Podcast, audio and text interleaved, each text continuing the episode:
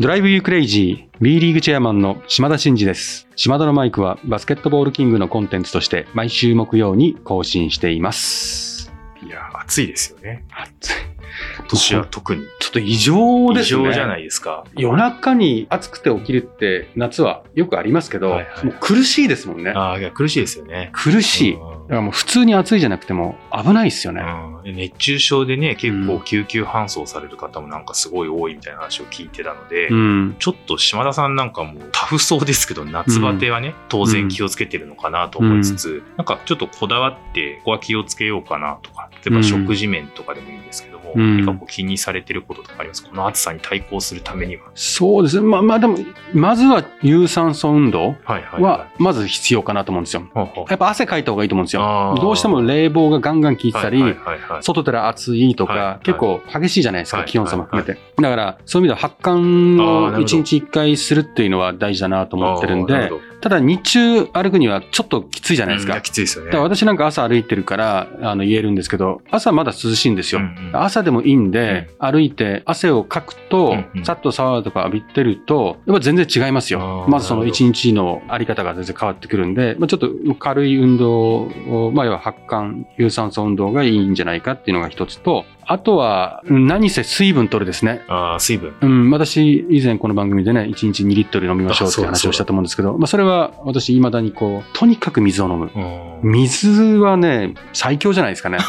水は最強。水は最強。どんどん水飲んで汗かく。うんトイレ行ってもいいんですよ。トイレ近くなるんで嫌ですとかっていう人がいるんだけど、そういうことじゃないんですよ。それで、それでいいんですよ。なるほど。むしろそれが体を浄化してきれいにしていってくれるんで、まず水を飲むってことですね。まあまあ暑いんで、野号にも飲むと思うんですけど、これ、ともすれば涼しいところに言いがちだから、はいはいはい。逆に飲まなくなっちゃうんですよ。ああ、なるほど。外にいたらもちろん飲みますよ。でも暑いから出ないから、中だとクーラーだから、水を欲しなくなるから飲まないってなるじゃないですか。うんうんだからなるべく涼しいところにいようがあんまりこう、温度を低くししすぎずに水分をどんどん取るっていうのがまずうん二つ目です。で、あとはですね、私はあの1日1食とか2食の人間なので、はい。あ夜はね、基本的に会食だったりするんでで、ね。なるべく炭水化物ってあんまり入れないようにしてるんですけどね大体つまみで終わる。うん。つまみで始まり、つまみで終わるって いうのが、まあ、ライフ、のんべえのスタイルですよね。うん、場合によってはもう塩舐める 武士じゃないですか。ぐらいになってしまうんですよ。だから、やっぱりそれじゃいかんなということで、朝は、それで、その、そのスタイルで一食だと、もうほとんど米食わないんですよ。すよね。麺も食わないんですよ。うんうんでこれいかんなということで、あの、いろいろ調べた結果、やっぱり米がいいなと。ああ、お米ですか。だ朝、うんあのね、本当にごめんなさい。パン業界の方がいらっしゃったら本当に申し訳ないですけど、私はね、私は米にしてますね。で、なんかな、なんかの本で読みましたが、びっくりしたんですけど、はよく日本昔話みたいな。漫画見てると、うんまあ、いわゆるちゃぶ台でご飯食べてるシーンとかあるじゃないですか。はいはいはいそこでものすごい大盛りで。持ってますよね。うんお茶碗の倍ぐらいご飯がそう、お茶碗の倍ぐらいいくじゃないですか。なんかあれってなんか絵的にうん、それがトレンドな感じで、別にその日本漫画昔話だけじゃなくて、結構そういうシーンって多いじゃないですか。はいはい。でもあれって本当そうなんですって。あ、そうなんですか？だから、おかずがないんで、米ばっか食ってたんですね。おおかずが少ないから。はい。だから、あれ、まんざら嘘じゃないらしいんですよ。こうデフォルメして誇張してるわけじゃない。そう、持った話じゃなくて、本当に持ってたんですよ。ああれを。だから、つまみというか、その、おかずはないけど、米でお腹いっぱいにして、かっくらってるっていうことで、あれが、でもああいうことして、まあ、野菜と、野菜というか、その、お漬物とかそういうので食べてきてて、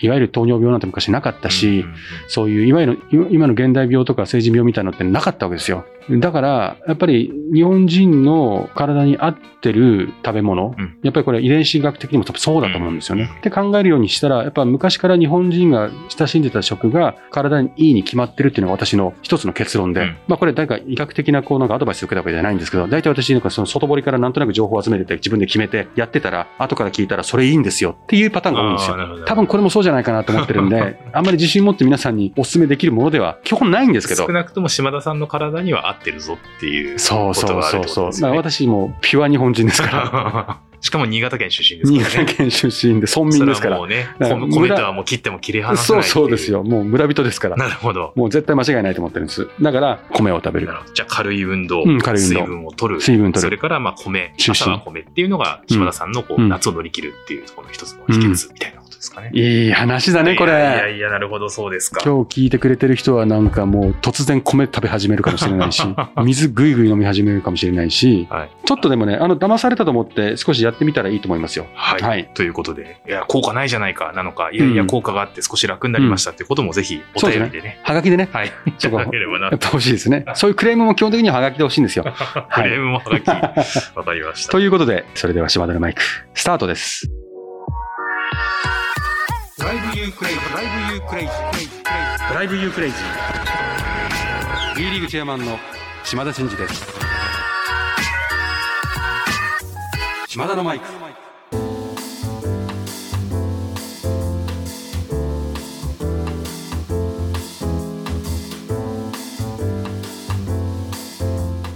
では、あの、実はまたおはがきをいただいてましてありがとうごいざいます。あの、超常連、島田のマイクを愛してやまないペンネームコーヒーメガネさんからということで、もう本当にありがとうございます。ありがたいですよね。でちなみに、まあ、あの、しっかり書いていただいて、ちょっと省略はしますけども、うんえー島田さん、こんにちは。うん僕は三円ネオフェニックスのブースターですと。うんこれはもう、スタッフ一同、もう十分に知っているという情報をまず入れていただいて。毎回ね、でもね、こういうの大事ですよね。大事ですよね。もうお前ら分かってるよなっていうことで割愛することって、このご時世多いじゃないですか。はいはいはいでもこれを毎回繰り返すっていうのは、すごくマーケティング上も大事なことだというふうにもう認知されてることなんで、見習わなきゃいけないなと思いますね。だからもうさ3円のニュースが入ってくると、あ、コーヒーメガネさんどう思ってるかなみたいなことも、ちょっとバスケットボールキング編集部も思ってしまうぐらい、もう刷り込まれて存在感ありますね。存在感ありますね。すごいな。ははい。ところで、まあ、あの、コーヒーメガネさんからいろいろとこう、質問がありましてですね。まあ、三円さんの方も、あの、新しくアリーナをと、豊橋の方にアリーナをという話もあったかと思うんですけども、うんうんうんアリーナができても、うん B リーグの試合以外ではうん使われないんじゃないかと心配ですと。い。うん。リーグ側では試合日以外のホームアリーナの活用について、えーアリーナの規模や需要に関して具体的な調査結果や考え方がありますかということなんですけども。うん。まあ基本的に今の26年のね、将来構想の中でアリーナをということで推奨してますと。で、こういうものを用意してほしいとか、5000人以上が必要ですとか、ホスピタリティとかそのエンターテインメントに適したこんな感じ、あんな感じっていうのは一応基準を設けて、まあクラブは理解してそれを動いてるんですね。はい。で、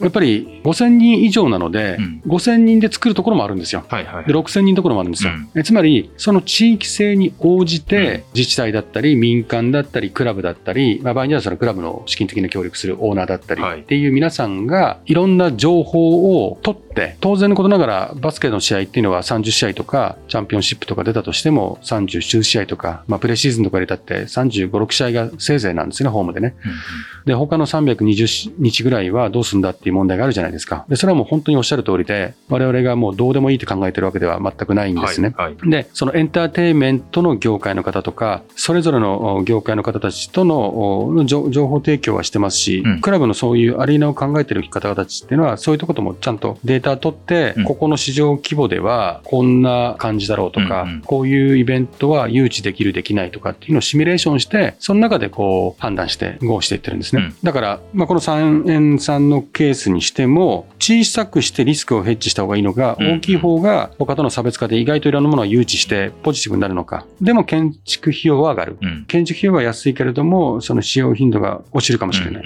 とか上がるかもしれない。それ土地柄によって全然違うじゃないですか。でその辺のこう、いろんな可能性を模索しながらうんう、ん積数の妥当性であったりとかどういうふうに地域として利活用していくのかみたいなところを検討されて各自進めてるんですね。ですから我々はなんだろう、こうししなさい、ああしなさいとかっていうことをする立場にはなくて、えー結局バスケのためのアリーナではなくて、その地域のためのアリーナで、まあそのホームのクラブが積極的に使使いますってものなんですね。なんか我々が指導してるんで、うん B リーグのための B リーグのアリーナみたいな感じのエッセンスで伝わってるかもしれませんけども、うんうんあくまでも我々がやりたいのは B リーグを通した、バスケを通した地域活性化、うん地域の盛り上げに貢献するっていうこと。で、そこでアリーナが必要。で、アリーナはでもバスケだけじゃなくて他でも利活用できるものがこんな風にあるんですよっていうことを共有してるんで、うんうんその中で各地域ごとに検討されているものですから、もういろんな考え方があるんで、その中でやっていただければ良いかなと思います。ただその検討する上での最低限の情報提供みたいなものはリーグとしてしていきますけど、ううんあとは地域性とか自治体の長の判断だったりあるじゃないですか。はいはいはいそこに我々がガンガン研究するわけではないんで、そんな感じですかね。なるほど。うん。そういう意味で、ちょうどこう、いろんなところで新しいアリーナが立っていくタイミングで、うんまあ、好事例があったりしたら、こういうのあったよとか、うん。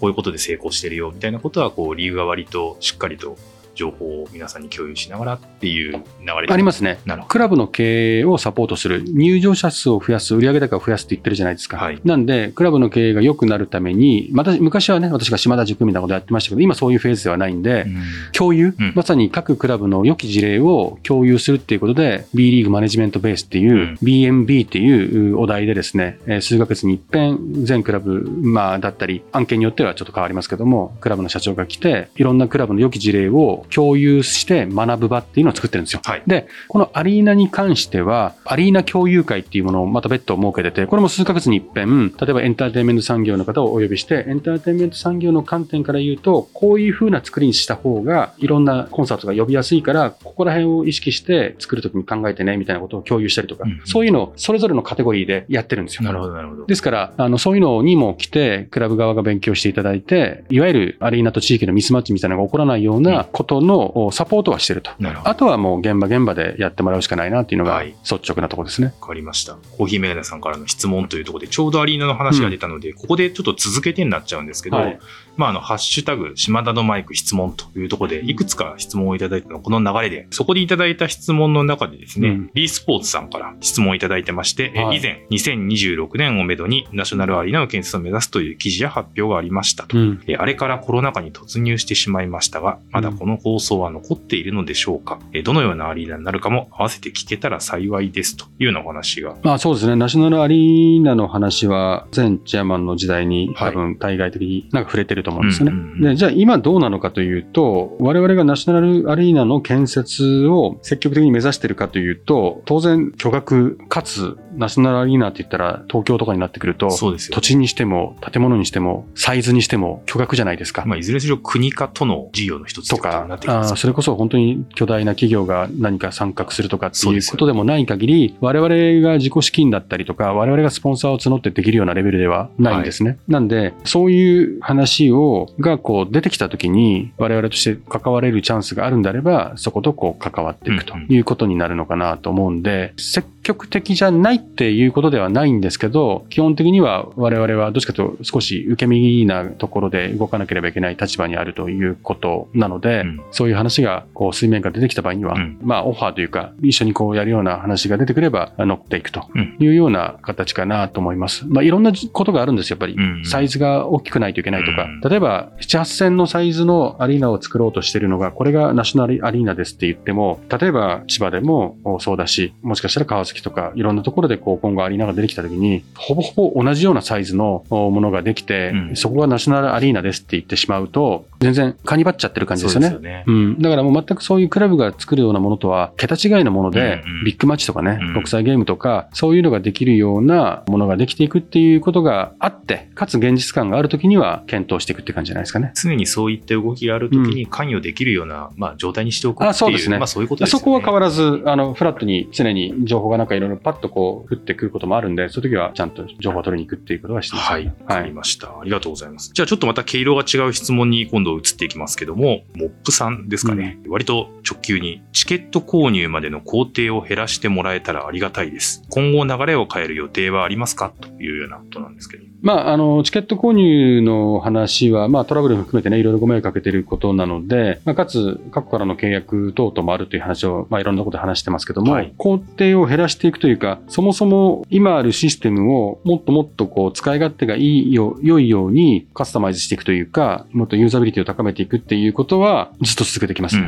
んそれがどのように工程を減らせて、こうどのレベルだったらね、本当に究極今のサクサクって買えるものって別にチケット限らずあるじゃないですか。はいそういうイメージで行くのが理想なんでしょうけども、一方で、まあいろんなね、全クラブのデータをリーグが一元管理してるとか、はいい、ろんなこうシステム上重い構造になったりするものもあるので、我々の理想としてやってるものとソリューションとして、えー成し得ることの組み合わせのうん妙でですね、できることはやっていきますけど、抜本的に変えられるかどうかっていうのはちょっと何ともうん。言えないなというふうに思ってます。ただ、チケット周りとかっていうのは、本当に2026のその将来構想に向けても集客増やしていこうっていうことで、うん今のコアなファンだけではなくて、ライトのファンをどんどん増やしていこうと考えたら、初めてバスケに関わる、初めてチケットを買いに来た時に、そこで、うーんってなってうん離脱してしまうようなことうんがあってはいけないっていう問題意識はものすごく持ってるんですよ、なるほど当たり前ですけどう。んなんで、その観点からも、どこまで抜本的にいけるか分かりませんけど、あのトライをしていきたいと思います、ね。はい。続いて、うん。今後、試合を減らす予定はありますか？という質問をいただいてまして、これはまあ、チーム移動も大変な印象だったので、ということで、まあ、ちょっとご心配もされてという質問なのかなと思いますけども、うんいかがでしょうか？今後試合数を減らす予定はありますかっていうと、今の段階ではないんですよ。うんうん。まあ私の考えでもあり、まあクラブの考えも多分そうだろうなと思ってます。一方で、この試合数が多いことのメリットっていうのは、やはりそのお客様が会場にお越しいただける機会が増える。はい。それにより、まあ、収入も増えるし、はい地域での根付くチャンスも得れるということなんで、試合数が多ければ多いに決まってるということ、ビジネス面から言ってもファンとのつながりにおいても必要だと思ってます。で、デメリットは何かというと、あまりにもハードすぎて、今回の EASL もそうですし、天皇杯にしても過密日程になってきてて、うんかつ代表のチーム練習を組むことさえもなかなかままならないとか、うん代表日程まで入れると、もう本当にその代表クラスの選手はずっとフル稼働してて、うんオフもこういう招集かかってると、もうとにかく負荷が大きいはいという問題というデメリットがあるということなんで、そのもう正解はないんですよ。そうですね。だから、そこをどう、その、歩み寄るかということで、今やってるのは、その決めた60試合っていうことは、キープしながらも、できる限り代表に協力するってことをしようとうん。いうことで今進めてます。はい。まあでもその裏には、それによってこうかなり負荷がかかってる代表選手がいるっていう事実もあったりするので、はこういう選手に対してどう配慮するのかみたいな話になると、結局は試合数減らすのかとか、うんでも試合数減らしてしまって、クラブの収入が落ちていくときに、じゃあ選手の年俸も並行して落とさざるを得ないってことも出てくるんですよね。そうですよね。そこもバランスですもんね。そう。そうなると、選手たちがじゃあ、うんきついんで休みたいっていう気持ちもあるけど、その試合数があって、相対的に収入が減っていくクラブの中で、年俸も減っていくということをウェルカムとする方、多分それもないと思うんです。うんうんだから、いろんなものが混ざり合って、この状況にあるので、まあ、永遠の課題だろうなと。なるほど。うん、ただ、大事なことは、私の感覚としては、そんな状況で、まあ、選手会だったり、選手たちとのコミュニケーションとかね、いうのはちゃんと測って、少なくともどう変えるかではなくて、どういう状況なのかとか、うんそのよ寄り添っていくっていうことは、少なくともやりながら、うんその最適解を探し続けていくっていうことになるのかなと思いますね。なるほど、うんはい。ありがとうございます。ちょっと今度はまた毛色の違う質問になるんですが、B1、B2 ではなぜ洋楽の使用が認められないのですかとで放送に乗らない部分での洋楽使用は可能と聞いたので、放送を担当するバスケットボールライブ側の問題でしょうか？という、なんかまた、ちょっとこれは B1 では認められているのに B2 では認められてないまあちょっとこれは、ここはあんまり深くご案内できないんですけども、まあいろんな権利の問題とかが理由でできないということですね。まあつまり著作権ですよね。うん、こういうオフィシャルの場で流すってことは何らかの権利が発生するわけですね。うその権利を処理していくような機関、機能があったりするわけですよね。そういうところでも費用の問題だったり、そこを処理していくことを、まあいわゆるカバーするようなスキームだったり、うんいろんなものが絡んでいくんですけど、まあたまたまその中で B2 のゲームっていうのは、そこを処理することはうん今の段階でできてないので、なるほど。認められてないということですね。なるほど、なるほどうん。ですんで、ちょっとまあそこはあの分かりづらいところなんですけど、まあ簡単に言ったらまあちょっとまあいろんな複雑な権利の中でまあやそうですよねやもやもなしなところなんですっていうことですね。今はその、まあ、権利の範囲の中でやれることで、こう、試合を盛り上げたりとか、うんっていうことを、まあ、それぞれ工夫をしていると。まあ、そういう感じなんですかね。そうですね。はいわか。りました。そしてですね、これまたちょっと、あ、確かに気になるなというとこなんですけど、CS でブレックスが着用していたチャンピオンキャップと T シャツと時計について教えてください。もちろん、ァイナルだったので、琉球用も用意されていたと想像しているのですが、準優勝の場合、これらのグッズはどうなるのですか？これは別にもしかしたらバスケによらず、いろんなシーンであるのかなとは思うんですけど、これはですね、片方のチームのやつをリーグがもらって、これ誰か欲しい人いるとかでやってるわけじゃないんで、そうですよね。それは、まず当然どっちが優勝するかわかんないそれぞれ同じものをはい両クラブ分用意してるっていうのは、まあその通りですうんね。うん。で、一方当然使わなくなるわけですけども、それはそのメーカーさんの方に戻っていく形になります。だから常にこういうこう大舞台で勝負が決まっていく流れの中では、まあ、どちらもダブルスタンバイをしていくっていうことで、備えてっていう形にもなっていくってことですね。そうなんですよ。だから日程によっては、まあちょっと今回の件ど、どこで切ったかちょっと私もうん。知り得ないんですけど、まあ天皇杯とかのチャンピオン T シャツとか、うんうんああいうものも同じこと言えるんですね。ああ、そうかそうか。で、まあ、当然絶対間違いないのは、今回の件であれば、ブレックスとうんキングスのうんそういったものが用意されているというのは間違いない。たまに日程とかによっては、もうベスト8ぐらいかうんらスタンバらなきゃいけない大会もあったりするんですよ。これ大変ですよ。ああ、そうですよね。どんだけ作るのっていう。ですから、その発注して製造が間に合うところのギリギリと大会日程の狭間の中でいろんなことが起こります。うんうんまあ、そういった意味で、このもちろん手に汗を握る試合がずっと繰り返される中、一方で裏方でこう準備をされてるうん。スタッフの方とか、うんもしかしたらその先にいらっしゃるメーカーの皆さんとか、うん。結構大変なんですね。大変ですよそうで。すよね。本当に大変。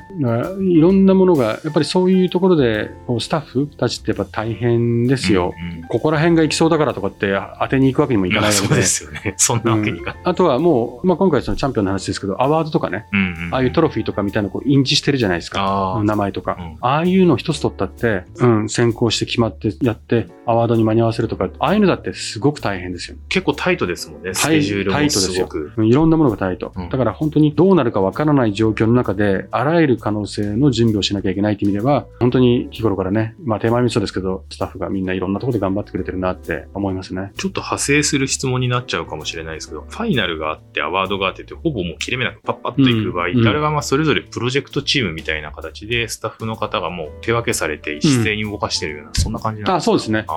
うん、そそれぞれのこのプロジェクトのリーダーみたいなのを置いて、そこを中心にこう、いろんなものを同時で走らせてるって感じですね。まあその上に当然役員クラスのあの差配する人間がいますけど、現場で動かすところののリーダーだったり、そのチームだったりというのが同時にバーってやってると。まあそこでも足りなかったりすると、横のこう、みんなの舞台でヘルプしていくみたいなことで、じゃあいろんな勝ち抜けみたいなこととか、次のイベントの想定がいろんなパターンがある中で、うんみんなで手分けしながら、きっちり裏方では進めているっていう、そそうなんですんな感じなんですね。いや、改めて、先シーズンもお疲れ様でしたっていう感じですね本。当にありがとうございます。ということで、皆さんからはたくさんのね、ご質問を頂戴をいたしました。私もちょこちょこ、ハッシュタグ、島田のマイク質問ということで検索して見てましたけど、まあ数が多いんで、全部はお答えできませんでしたけど、またね、こういったことを皆さんに投げかけて募集することがあると思いますんで、ぜひよろしくお願いします。まずはたくさんのご質問ありがとうございました。ありがとうございました。島田のマイク。